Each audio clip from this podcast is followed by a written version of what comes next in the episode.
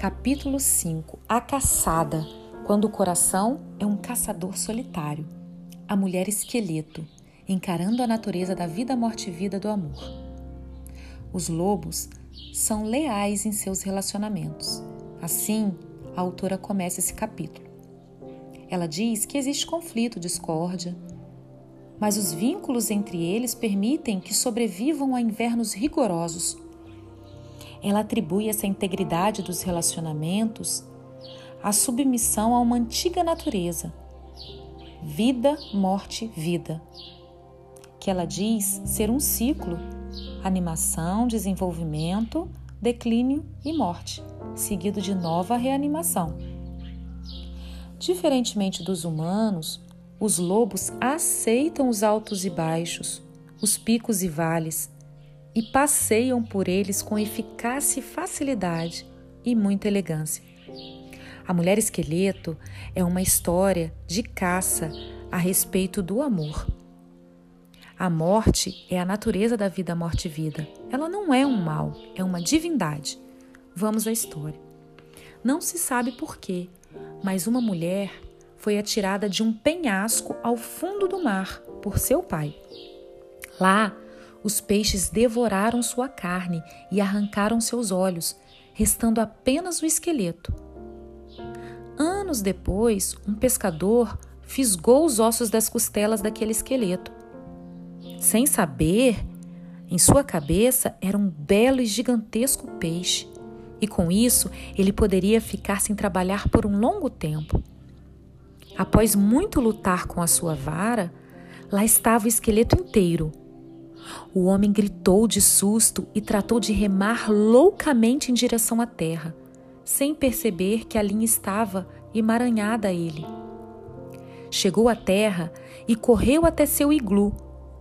Só que a mulher esqueleto vinha aos solavancos bem atrás dele. Ofegante ficou ali, deitado no escuro, com o coração batendo como um tambor. Quando ele acendeu a lamparina, deu de cara com ela, toda embolada e desconjuntada. Ficou a olhar e foi se acostumando com aquela imagem. Tanto que começou a ajeitar o esqueleto, cobriu-a com peles para aquecê-la. Ficou olhando até dormir. Acontece que uma lágrima escorreu dos olhos do pescador durante o sono. A mulher esqueleto viu aquela gota e sentiu muita sede. Então aproximou-se dele e bebeu aquela lágrima como se num rio estivesse. Deitou ao lado do pescador, enfiou as mãos por dentro dele e retirou seu coração, aquele forte tambor.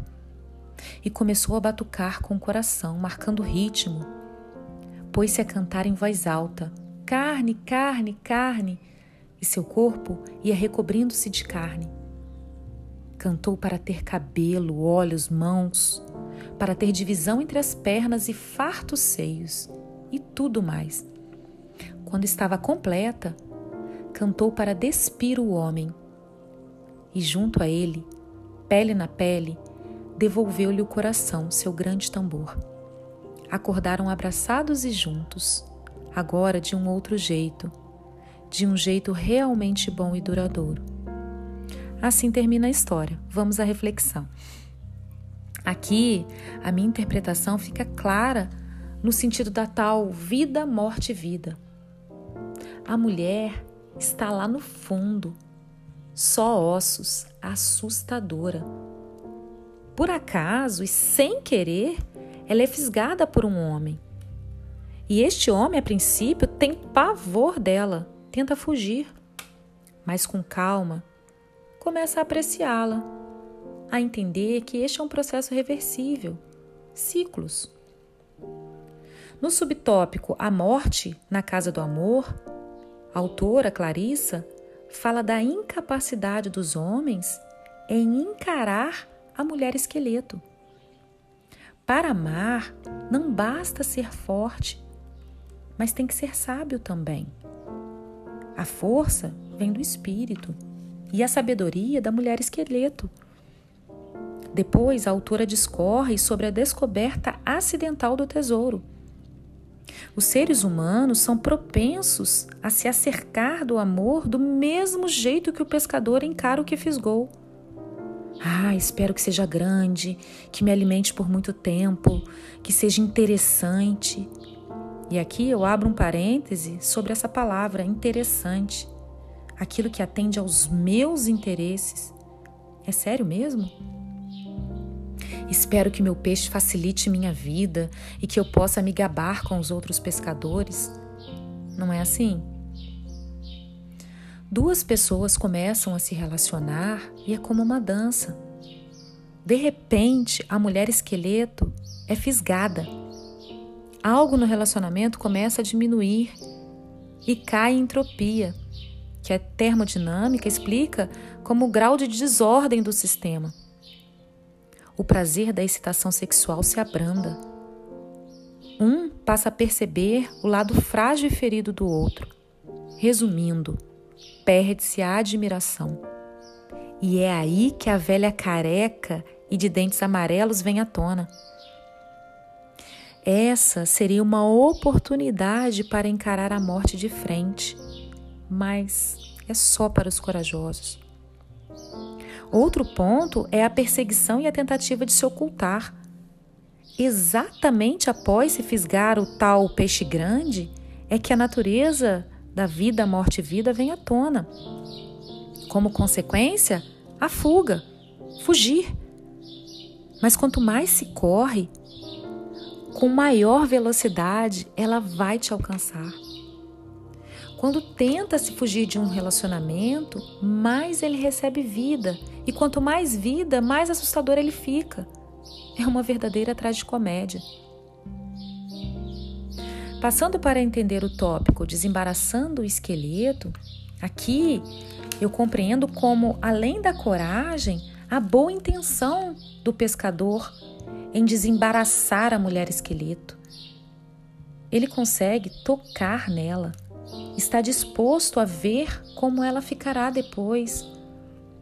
Aqui, a autora disserta sobre o que o povo inuit fala sobre o corvo.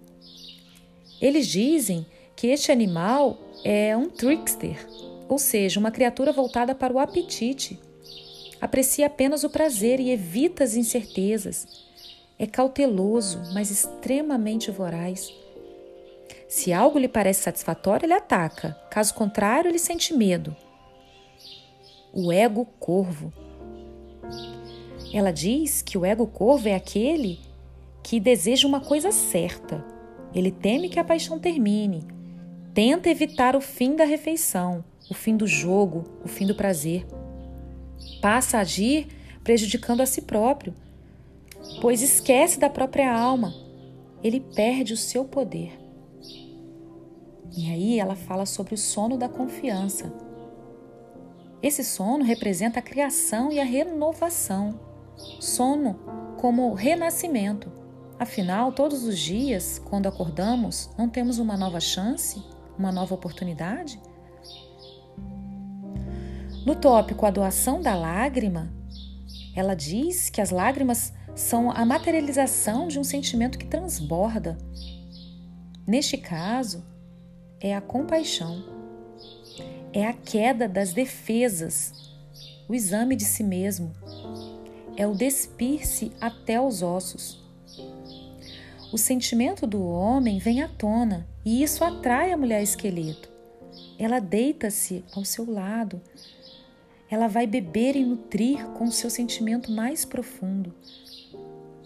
A mulher aguardava pelo sinal de sentimento profundo por aquela única lágrima que diz: Admito meu sofrimento.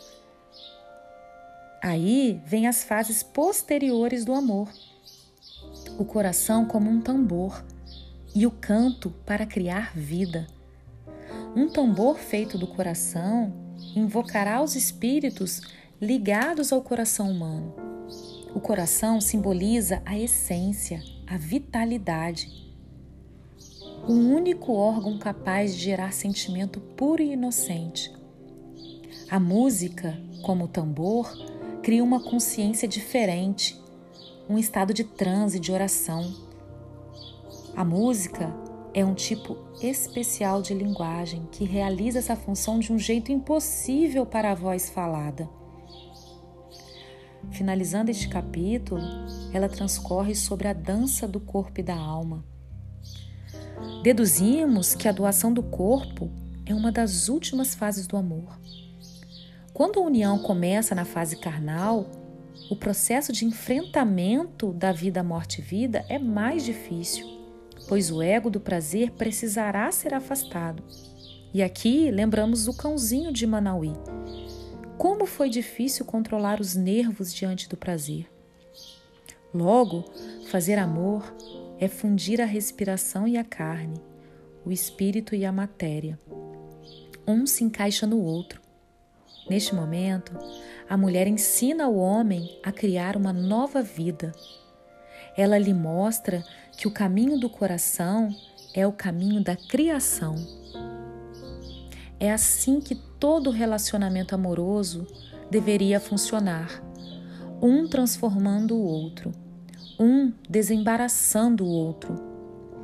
Ele lhe dá seu tambor do coração ela lhe transmite o conhecimento dos ritmos e emoções mais profundos e dançam juntos, no mesmo compasso, entoando a canção do amor, duelo entre eles, da cumplicidade, da descoberta dos seus ossos.